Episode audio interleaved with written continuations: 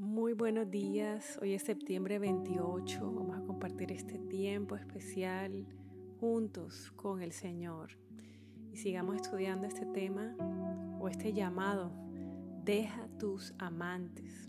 Oseas 4, 1, 2 y 6. Oíd palabra de Jehová, hijos de Israel, porque Jehová contiende con los moradores de la tierra, porque no hay verdad ni misericordia, ni conocimiento de Dios en la tierra. Perjurar, mentir, matar, hurtar y adulterar prevalecen, y homicidio tras homicidio se suceden. Mi pueblo fue destruido porque le faltó conocimiento. Por cuanto desechaste el conocimiento, yo te echaré del del sacerdocio, y porque olvidaste la ley de tu Dios, también yo me olvidaré de tus hijos. El comportamiento de Gómez representa el comportamiento del pueblo entero. Ella, junto con todo el pueblo, dejaron al Señor y se fueron tras sus amantes. Habían escogido una vida en oscuridad, mentira, sin misericordia, una vida en la que Dios fue borrado de sus mentes y de sus corazones. Desecharon por completo todo conocimiento con respecto a Él. Nunca más le consultaron Nunca más se habló de Dios ni de su ley. tanto Dios como su ley fueron desechados. Y los ídolos o amantes comenzaron a reinar. Un pueblo sin Dios y sin ley. Personas sin Dios y sin ley. Suena esto como algo que estamos viendo en nuestra sociedad actual, ¿verdad? Pero vamos a aterrizarlo más. Suena algo que está pasando en tu propia vida? Oseas 4:12 dice, mi pueblo consulta su ídolo de madera y ese pedazo de palo le responde. Un espíritu de prostitución los descarría, se prostituyen en abierto desafío a su Dios. ¿Qué pasa cuando una nación o una persona se olvidan del Dios verdadero y comienzan a consultar a sus ídolos? Lo estamos leyendo. El consejo que viene de los ídolos o amantes es opuesto al de Dios, por tanto viene destrucción. Mi pueblo perece por falta de conocimiento, dice el Señor. Me dejaron a mí y se fueron tras sus amantes, consultaron a sus ídolos. El dolor que esto ocasiona el corazón de Dios es muy grande, porque Él sabe que vendrá dolor para esa nación y o para esa persona. ¿Cuántas veces nos hemos comportado así? Dios hablándonos de muchas maneras y nosotros desechando su voz y nos vamos tras nuestros amantes, que en algunos casos pueden ser, por ejemplo, nuestro propio criterio, nuestros conocimientos humanos, nuestras mejores ideas, teorías, filosofías humanas, tendencias, movimientos, ideologías. El pueblo consulta al ídolo de madera y el pedazo de palo le responde. Esto es fuerte y esto es real. Los ídolos hablan, es más, gritan sus consejos para que hagamos todo lo contrario a lo que Dios ha establecido en su palabra. El consejo de Dios ya está escrito en su palabra. Nadie puede decir que ha escuchado el consejo de Dios y desconoce su palabra. Todo lo que decimos que sentimos que Dios nos dijo tiene que estar respaldado por su palabra.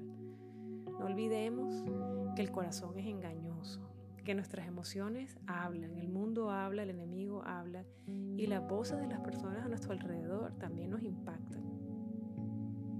Cuando dejamos de escuchar a Dios y comenzamos a escuchar otras voces, viene dolor. Cuando comenzamos a hacer lo que nosotros y lo que todo el mundo alrededor piensa que es lo correcto sin tener en cuenta a Dios, viene dolor y destrucción.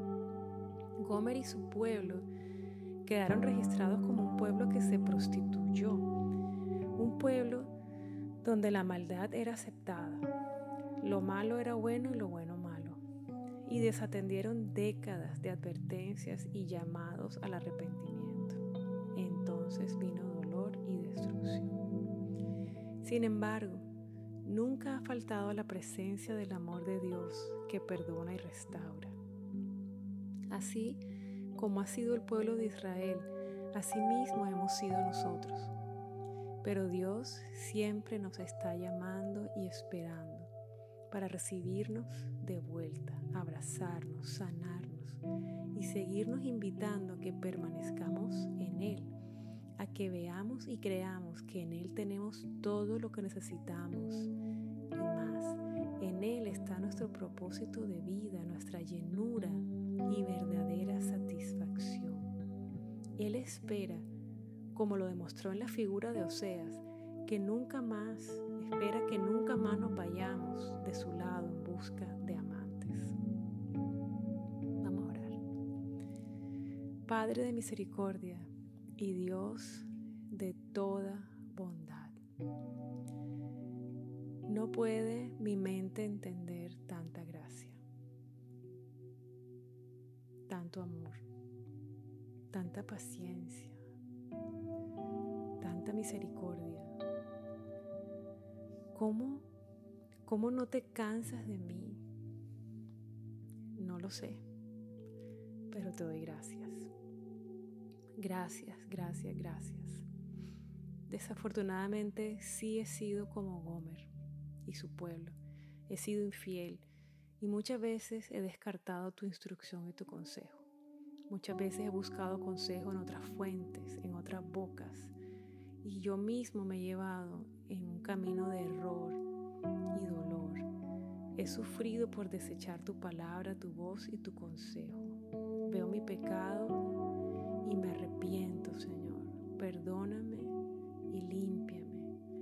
Quiero volver a casa, a tus brazos, Padre. Te lo pido en el nombre de Jesús. Amén. Reto del día. Pregúntale a Dios, Padre, ¿qué sientes cuando me alejo y me olvido de ti?